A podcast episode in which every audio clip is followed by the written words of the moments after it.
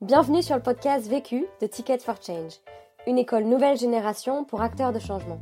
Dans ce podcast, tu entendras des personnes qui ont décidé d'utiliser les 80 000 heures de leur vie qu'ils vont passer au travail pour contribuer à la résolution des enjeux sociaux et environnementaux d'aujourd'hui.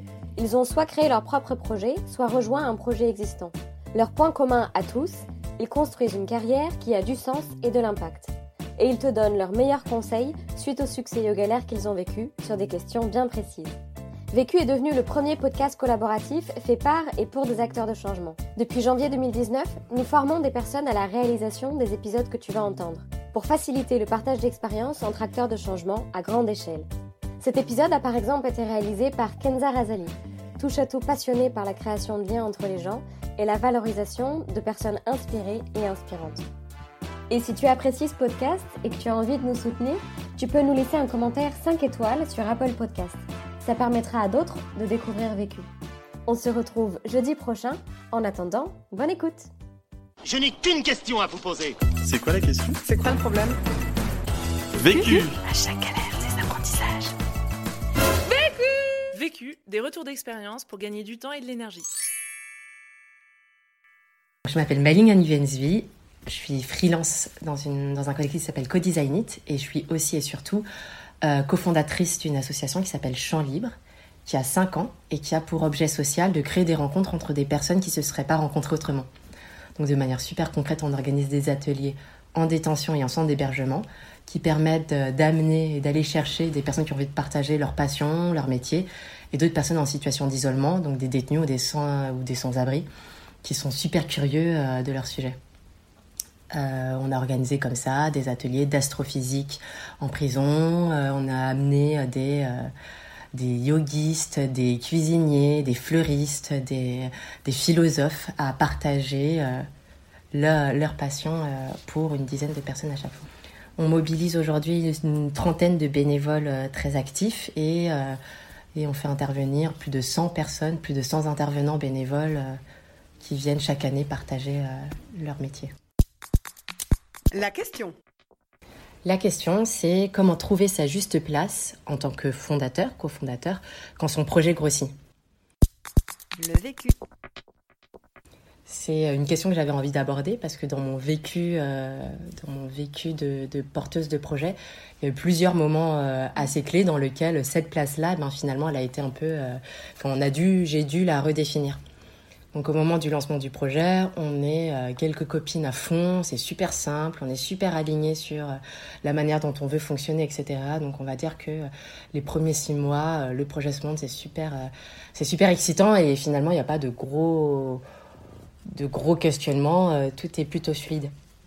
Et puis progressivement, parce que finalement le projet plaît, on fédère d'autres personnes. Et, au début, notre première posture et ma première posture vis-à-vis -vis de ces personnes qui venaient rejoindre le projet, c'était d'être un peu, euh, un peu normative, un peu, un peu même autoritaire dans la manière de, de penser, de penser l'engagement et la manière de, et la manière de fonctionner des autres. Donc ça nous a amené à lâcher les rênes et à se dire que finalement, un fondateur, c'est avant tout quelqu'un qui crée les conditions d'engagement et c'est pas quelqu'un qui tire les autres dans la direction euh, qu'il veut prendre et à la vitesse euh, à la vitesse qu'il veut. Premier apprentissage. Le premier apprentissage, c'est euh, de vraiment pas perdre de vue ce qui nous anime vraiment dans le projet. En fait, dans ce projet-là, j'ai pu être majoritairement bénévole, en fait, mais à un moment donné, euh, ben, parce que j'avais l'opportunité, parce que je m'étais mise en freelance, j'ai bossé un peu pour Champ Libre. Et là, euh, ce qu'il a fallu gérer, c'était un petit peu le, le, le, conflit d'intérêts. En fait, il y avait l'intérêt collectif que jusqu'alors on, poursuivait tous de manière tout à fait identique, et tout d'un coup euh, se greffe à ça, moi, mes attentes de jeune indépendante, et, etc. Et en fait, ce dont je me suis rendu compte assez rapidement, c'est que finalement, moi, ce que j'aimais dans le projet vraiment, c'était le fait que ce soit une dynamique collective et qu'avec cette couche-là euh, d'anxiété professionnelle et de euh, euh, début de création de quelque chose qui devait devenir ma boîte, et ben j'y mettais quelque chose qui n'était pas, qui était pas juste et qui, moi, me grattait, me mettait en inconfort, mais, mais n'était pas non plus bénéfique pour l'ensemble du projet. Donc, le premier recentrage, ça a été de se dire bon bah ok, qu'est-ce que j'aime vraiment faire dans ce projet? Et ce que j'aime, c'est être avec des gens que, enfin, être dans cette dynamique collective, être sur des trucs de défrichage et pas forcément dans l'opérationnel du projet ou dans la coordination, mais bien dans la découverte et l'exploration de de nouvelles manières de faire des ateliers, de nouvelles manières de résoudre les problèmes d'isolement, de nouvelles manières mmh. d'engager des gens et pas et, pas sur ce dont tu avais besoin champ libre déjà, un, et, euh, et, puis, euh, et puis du coup ça m'a permis de progressivement, moi, euh, me décaler de cette place où je m'étais mise un moment T de salarié de champ libre à redevenir bénévole et, et j'étais davantage là dans une justesse par rapport à ce que j'aimais faire. Deuxième apprentissage. Le deuxième apprentissage, c'est de savoir identifier ce dans quoi on excelle. Euh, donc en fait, suite à cette petite courte période où j'ai bossé pour Champ Libre, en fait finalement on s'est dit qu'on avait quand même des gros besoins dans l'association et du coup on a été recruté, on a été chercher quelqu'un pour, pour occuper cette place de coordinatrice et de, euh, des chargés de développement de Champ Libre. On a rédigé la feuille de route ensemble, tout ensemble, tout le bureau ensemble pour, euh, pour pouvoir trouver cette bonne personne. On a reçu une centaine de candidatures et on a recruté quelqu'un de vraiment vraiment super euh, et excellent dans, dans cette fonction-là. Donc cette fonction, c'était vraiment la coordination et euh, le, euh, déjà, un, la coordination du projet, c'est-à-dire venir en support de, l'ensemble des équipes bénévoles pour pouvoir construire, construire les bons outils, envoyer des mails et faire un peu ce travail de médiation entre l'ensemble des parties prenantes de l'assaut, c'est-à-dire les partenaires, les bénévoles, les établissements, etc., pour que, pour que tout ça tienne et sans que ça surcharge du coup euh, le reste des bénévoles qui doivent se concentrer sur l'organisation des ateliers. Euh, c'est une personne qui va euh, nous aider à organiser les formations, enfin qui va vraiment et qui va aussi chercher des financements, qui va faire tout ce travail de fundraising pour essayer de faire fonctionner le projet. Donc le fait qu'il y ait cette personne-là, Lola, à cette place-là et qu'elle l'occupe de manière tout à fait brillante, ça a permis de dégager plein de temps et moi, ça m'a permis de me concentrer sur des choses qui, sur lesquels j'avais vraiment, euh, je pense, où j'étais, je suis meilleure et euh, qui par ailleurs me, font davantage plaisir. Donc à la fois pour explorer euh, certains formats très spécifiques de formation pour les bénévoles ou sur certains formats d'ateliers. Donc en ce moment, par exemple, ce qu'on expérimente, c'est d'accompagner des détenus des personnes détenues dans la création de leur propre projet. Et leur projet, ça devient ben, une association, en tout cas une initiative autour du sport solidaire. Et ça, c'est vraiment un grand kiff pour moi parce qu'on est dans de l'exploration pure, dans la création. Et moi, j'ai retrouvé complètement le goût de faire pour Champ Libre, alors qu'il y a eu un moment où je m'étais peut-être un peu perdue et du coup, la motivation s'était aussi derrière un peu, euh, un peu diluée. Là, depuis, euh, depuis euh, quelques mois, je suis à fond. et ça, je trouve ça important et j'ai été hyper heureuse et je l'ai vécu comme une renaissance par rapport au projet. Troisième apprentissage. Le troisième apprentissage, c'est euh, faire preuve d'humilité. C'est se rendre compte que être euh, cofondatrice d'un projet, ça veut absolument pas dire qu'on est indispensable. Et ça veut surtout euh, absolument pas dire aussi qu'on doit être central dans le projet. Au tout début, quand tu montes ton projet, et, et surtout là même encore maintenant, alors que ça fait cinq ans, et donc c'est forcément un sujet sur lequel j'ai une expertise, donc je connais vachement bien, je peux vraiment vous parler 5 euh, heures sans m'arrêter de prison. Je connais vachement bien les principes, les valeurs de champ libre. J'ai, ben, bref. Donc, euh, au tout début et jusqu'à présent, forcément, moi, je me sens euh, particulièrement compétente pour raconter champ libre, par exemple. Je me sens particulièrement compétente pour, pour mobiliser des gens, fédérer. Il y a plein d'actions, il y a plein de choses dans champ libre dans lesquelles, ben, forcément, je me trouve bonne. et pour autant, c'est hyper important de se rendre compte que ben, finalement que tu sois bonne, tout le monde s'en fout parce que euh, un projet tu le montes pas tout seul et que tout seul en fait tu il y a une expression qui dit que tout seul on va plus vite et qu'ensemble on va plus loin. Ben moi je pense que tout seul on va plus vite dans le mur, que tout seul on monte rien. D'autant plus quand c'est des entreprises sociales euh, qui sont super complexes, dans lesquelles en fait, euh, ben ouais, la compréhension de la de la de l'exclusion, de l'isolement, ben, c'est des choses sur lesquelles ben, toi, avec ta petite lunette, euh, tes petites lunettes et ton, ton petit Enfin, moi toute seule en tout cas, c'est j'ai forcément une vision limitée du problème et euh, quand bien même j'ai une super maîtrise d'un certain nombre de choses sur champ libre et sur le milieu carcéral, c'est évident que je, que c'est que c'est nécessaire et crucial le d'avoir une grande grande diversité de personnes qui se saisissent de la problématique pour la faire vivre et pour mhm. craquer le problème. Moi, ce que les, du coup, les rétributions que j'ai de champ libre, elles sont euh, finalement pas du tout sur euh, donc des fois, déjà de manière générale, euh, ce qui est super super gratifiant, c'est euh, justement cette dynamique collective. En fait, de laisser beaucoup la place, ça, veut dire que tu laisses euh, aussi aux autres la possibilité eux de prendre la leur de place. Mmh. Et c'est quand même super kiffant de voir des gens, enfin justement venir challenger ton projet et te rendre compte que et te rendre compte de ça, de se rendre compte que bah ouais en fait. il y a mille autres manières de voir le projet et, et ça t'amène dans des, des recoins que tu n'aurais pas été forcément exploré toi et c'est quand même c'est quand même super, euh, super passionnant, super enthousiasmant. Donc ça, c'est la première rétribution.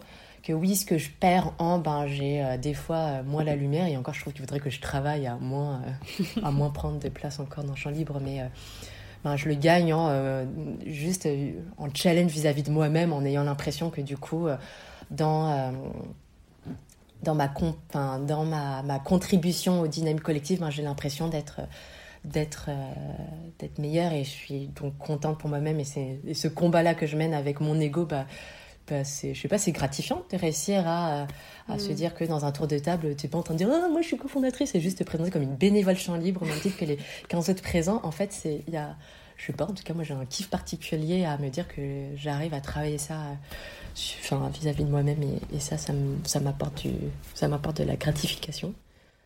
Quatrième apprentissage le quatrième apprentissage, c'est euh, impliquer les personnes pour qu'elles puissent s'approprier le projet. Euh, impliquer les personnes, c'est plusieurs choses. Déjà, c'est créer les moments où elles vont pouvoir euh, voir dans l'action, ce qui se passe et comment toi, moi, pardon, je mets les choses en place, comment je m'exprime, comment je pose des questions, comment je me positionne par rapport au reste du groupe, etc. Donc, imaginons que je monte un atelier euh, à champ libre, généralement, je suis toujours accompagnée d'un nouveau, quelqu'un qui débute mais complètement, qui n'a jamais été en prison et qui découvre complètement le milieu. Et euh, ce système de binôme, eh ben, ça lui permet de voir ben, qu'est-ce que je dis aux intervenants quand je les mobilise, comment je m'adresse aux surveillants en prison quand j'arrive en prison, comment je présente l'association, comment je me comporte avec le reste des détenus, etc. Et puis moi-même, je vois comment elle, elle se comporte et comment elle prend sa place dans le groupe. Ça peut, euh, du coup, c'est l'occasion de plein de débriefs et de euh, retours qu'on fait un peu en live euh, ou après sur ben voilà moi je trouve que tu as été super bonne dans ça ça ça. Tu as vu moi ce que je fais généralement c'est que je demande le nom à tout le monde et puis je me note sur un petit papier pour pouvoir rebondir enfin et on se partage comme ça des astuces de manière informelle et ça permet de mettre la personne en confiance et en plus de lui donner des, des, des ressources des insights sur comment toi tu te comportes en tant qu'ancien dans le dans le dispositif donc c'est impliqué, donner des moments où elle peut voir, euh, où la personne peut voir et découvrir les choses. Et puis le, deuxième truc qui est important, c'est impliquer. Ça veut aussi surtout dire laisser de la place pour que la personne elle puisse euh, faire sa propre expérience. Et donc c'est aussi avoir des moments où, euh, une fois que la personne a été embarquée un peu plus en observation, avoir des moments où la personne elle t'embarque et toi tu es là plutôt en backup de quelqu'un qui s'expérimente c'est-à-dire que quand tu accompagnes, et quand moi j'accompagne en fait un nouveau bénévole qui a déjà passé les premières étapes et qui va organiser tout seul comme un grand son premier atelier, et ben moi en tant qu'ancienne je l'accompagne, mais par contre en fait mon positionnement il est complètement différent. C'est-à-dire que bah, je ne parle pas, je, lui laisse présenter l'association, je lui laisse instaurer le climat qu'il veut instaurer, je laisse vraiment... Euh, prendre sa place et donner euh, la tonalité qu'il veut donner. Et c'est hyper important à ce moment-là, moi, d'être vraiment en retrait. Et ça peut être des fois compliqué parce que des fois, euh, euh, la personne, elle peut présenter l'association comme enfin pas exactement comme toi tu l'aurais raconté. Tu vois, elle n'utilise pas les mêmes mots et puis il y a certains mots sur lesquels je suis par exemple des fois un petit peu euh, obsessionnelle. Il y a des choses qui me tiennent particulièrement à cœur et si la personne ne le dit pas, ben, c'est un peu mes mots clés et, dans et intérieurement ça peut créer euh, des petits ascenseurs émotionnels. Ben, apprendre à réfréner ça, c'est laisser l'opportunité à quelqu'un de euh, soit aller au bout de son expérience et de ce qu'elle veut apporter aux gens, soit aller au bout de son, de son erreur, et c'est pas grave, parce que rien n'est grave dans ce qu'on monte. Et puis après, il y aura le temps de débrief à la fin de l'atelier où je pourrais lui faire part de mes observations et de mes propositions pour qu'il s'améliore. Il y a vraiment ces deux trucs-là. C'est-à-dire que ça ne peut pas fonctionner si tu prends tout le temps le lead et que la personne est que en observation et si elle n'a jamais l'occasion de, de, se, de se développer, de s'approprier le projet, ben ça marchera pas. Et si toi, tu n'es jamais dans l'observation et dans ce rôle de feedback et qui est hyper important de, de mentor un petit peu pour quelqu'un qui se lance. Et si tu te mets pas à disposition, si tu n'as pas du temps pour faire ce, ce travail-là de retour, c'est des personnes qui, ne, ben, qui, par ailleurs, ne peuvent pas non plus progresser ou se sentiront jamais assez en confiance pour, pour après, en autonomie, monter leur propre projet au sein de l'assaut. Conseil Pour gagner du temps. Mon conseil pour gagner du temps, c'est euh, de vraiment euh, toujours ramener au, aux besoins du projet et à l'objectif collectif qu'on se fixe et se poser toujours la question de euh, est-ce que je suis la meilleure personne vraiment pour faire avancer le projet? En fait, pour qu'un projet fonctionne, il y a, plein de rôles qu'il faut se distribuer et qu'à un moment donné, tu peux être la bonne personne et à d'autres moments moins la bonne personne. Et donc, c'est pas une question de, qualité intrinsèque, mais c'est surtout être toujours dans cette agilité par rapport à, par rapport à ce dont a besoin le projet et, euh, et finalement réussir à mettre son ego bien à côté en se disant, bon, ok, d'accord. Euh, là je me retire, je suis pas à la bonne place et c'est pas le bon moment pour moi et je reviens plus tard parce que j'ai mes besoins personnels, etc. Ou alors, ah ben là, les besoins du projet nécessitent tel ou tel truc et clairement, c'est pas moi qu'il faut. Et euh, bah tant pis, je serai utile ailleurs et, euh, et, euh, et, je, et, je, me mets un peu de côté pour mieux revenir après. Conseil pour gagner de l'énergie. Mon conseil pour gagner de l'énergie, c'est de ménager ma monture. c'est de par exemple, quand, euh, enfin vraiment de réfléchir, enfin de, de, de, de, faire en sorte de pas de pas brûler toutes mes, tout mon temps et toutes mes, tous mes moyens dans, dans, dans les projets de champ libre. Donc c'est par exemple quand on est dans une réunion et que quelqu'un euh, euh, propose et qu'on identifie qu'il y a un besoin, par exemple, ah il faut monter un atelier dans telle prison euh, dans un mois. Moi c'est d'attendre vraiment 10 secondes. Et je compte vraiment mais littéralement 10 secondes. Et je me retiens pour pas répondre tout de suite en mode oh moi trop bien ça a l'air trop cool. Pour checker euh, est-ce que j'en ai vraiment envie? Est-ce que j'ai le temps de le faire? Euh, est-ce que ça correspond à ce que j'ai envie de creuser en ce moment? Et rien que ça rien que ce sas là ça me permet déjà d'évacuer euh, déjà de pas trop prendre et laisser de la place à d'autres. Et puis moi de, faire attention à pas me griller. L'autre question la question que je me pose en ce moment euh, elle est liée au fait qu'on a intégré à Chanly plein de bénévoles euh, super chouettes et sortant de prison, mais qui du coup nous questionnent vachement sur euh, notre manière de communiquer ou sur notre manière de eux les impliquer.